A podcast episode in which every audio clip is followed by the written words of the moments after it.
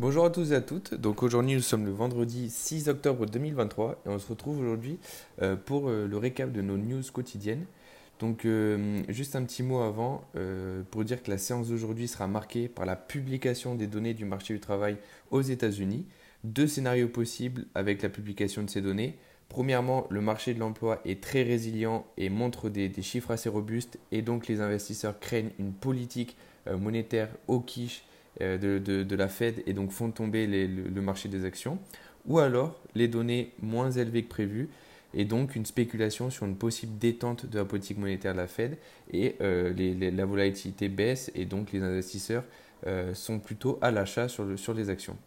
Donc pour revenir aux news macroéconomiques, on va commencer avec les États-Unis.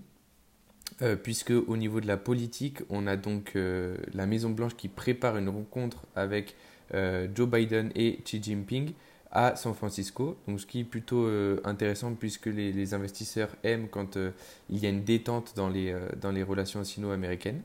Au niveau de l'Europe, on a des données en France d'importation et d'exportation qui sont publiées un peu en dessous des attentes du marché, pas énormément, mais, quand même un peu en dessous. Et le sommet européen, donc il y a des tensions, les tensions montent donc, alors que la réunion sur l'immigration a commencé. Après, au niveau de la microéconomie, on a Alstom, on en parlait hier, qui a fait un warning sur, euh, sur les cash flows de l'année 2023-2024 et donc l'action a perdu 38%, euh, ce qui est quand même euh, une, grosse perte.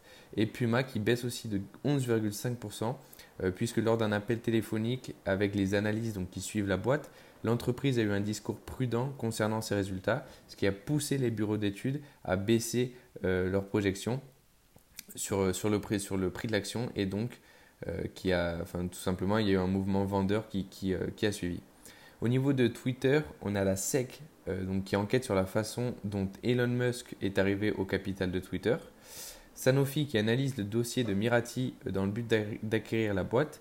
Et ExxonMobil aussi qui analyse Pioneer Natural Resources pour une potentielle acquisition, donc une grosse acquisition de 60 milliards de, dollars, qui est évaluée en tout cas à 60 milliards de dollars. Total Energy qui envisage de vendre 25% de sa participation euh, dans un parc d'éolien euh, offshore. Voltalia qui a franchi le cap des 2 gigawatts en exploitation. Lamb Weston qui revoit la hausse euh, ses perspectives de croissance en 2024. General Motors qui a fait une contre-offre à l'UAW. Et deuxième news, concernant General Motors, au moins 20 millions de véhicules construits par l'entreprise seront équipés ou alors seraient équipés euh, d'airbags considérés comme dangereux par, euh, les, États-Unis. Tesla, donc la réduction des prix du modèle 3 et Y après la baisse de ses ventes aux États-Unis. Et euh, deuxième news concernant la boîte, les ports de charge seront adoptés par Hyundai et Kia.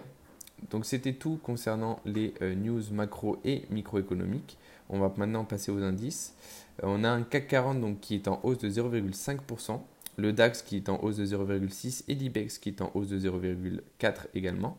Euh, donc ce qui nous pousse à un stock 600 qui est en, hausse de 0,5.